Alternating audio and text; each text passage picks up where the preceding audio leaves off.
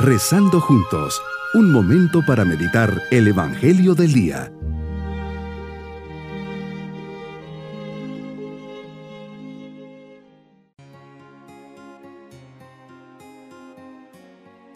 Ponemos nuestra mirada bajo el amparo de María al comenzar este sábado la segunda semana de Cuaresma. Junto a ella comencemos esta oración poniendo nuestras vidas en las manos de Dios. Señor Dios, te doy gracias por tus celestiales remedios. Me pongo en profunda oración para pedirte la gracia de poder participar ya desde este mundo de los bienes eternos. Dirige mi vida presente para que, conducido por ti, llegue a la luz en que tú habitas. Comunícame a través de esta oración en lo más profundo de mi corazón tu fuerza divina. Meditemos en el Evangelio de San Lucas capítulo 15 versículos 1 al 3 y del 11 al 32. Señor, se acercan publicanos y pecadores para escucharte. Pero al estar ahí presentes los fariseos y los escribas, murmuran entre sí. Este recibe a los pecadores y come con ellos. Señor, para esto habías venido, a rescatar a los pecadores, y eso no lo pueden entender los fariseos y escribas tan cegados en su corazón y tan lejos de la verdadera misericordia, por eso les compartes la siguiente parábola.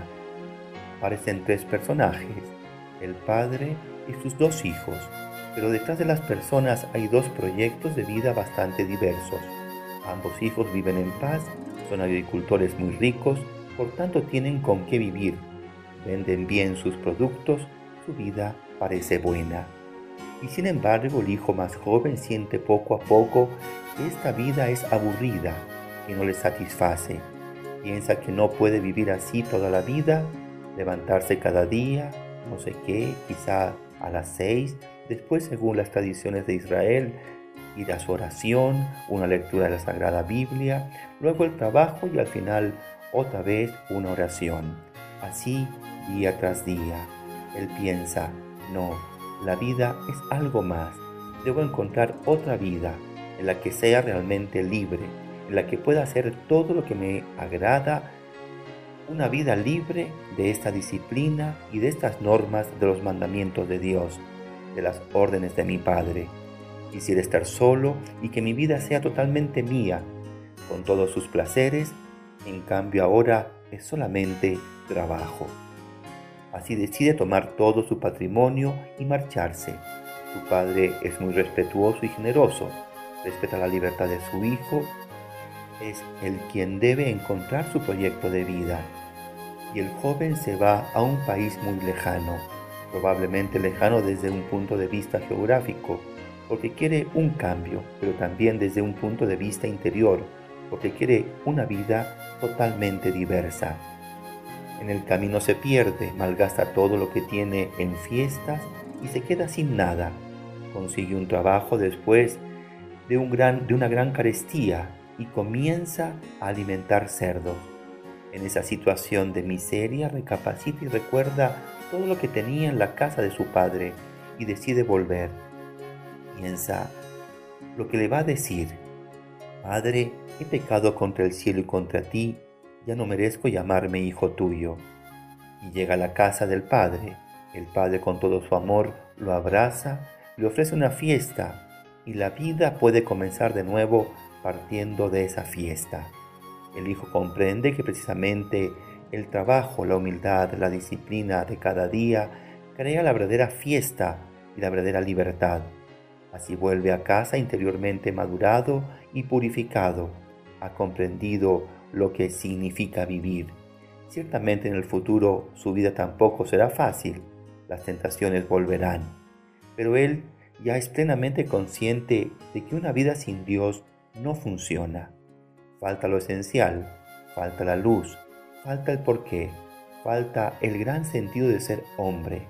Ha comprendido que solo podemos conocer a Dios por su palabra, los cristianos podemos añadir que sabemos quién es Dios gracias a Jesús, en el que se nos ha mostrado realmente el rostro de Dios. El otro hijo que permaneció en casa, pero por su reacción de envidia, vemos que interiormente también él soñaba que quizás sería mucho mejor disfrutar de todas las libertades y se quedó a regañadientes, esperando retribuciones especiales por parte de su padre. También él en su interior debe volver a casa y comprender de nuevo qué significa la vida, comprender que solo se vive verdaderamente con Dios, con su palabra, en la comunión con su familia, en el trabajo, en la comunión de la gran familia de Dios. Así comprendemos perfectamente quién eres, Señor. Eres el Padre misericordioso que en Jesús nos ama sin medida. Los errores que cometemos, aunque sean grandes, no menoscaban la fidelidad de tu amor. En el sacramento de la confesión podemos recomenzar siempre de nuevo con la vida. Nos acoges, nos devuelves la dignidad de hijos tuyos. Mi propósito hoy es pedir por la conversión de aquel familiar que está más alejado de Dios. Mis queridos niños, hoy Jesús cuenta una hermosa parábola de dos hermanos, el cual uno de ellos pide toda su herencia a su padre y se va, malgastando todo lo que tenía. Después de un tiempo se da cuenta y vuelve arrepentido. Su padre lo recibe, lo perdona y hace una gran fiesta, pues su hijo había regresado.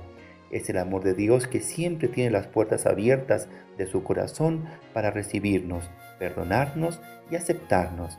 Siempre que hagamos algo que nos aleje de Dios, tengamos la humildad para pedir perdón y regresar a Él. Y nos vamos con la bendición del Señor.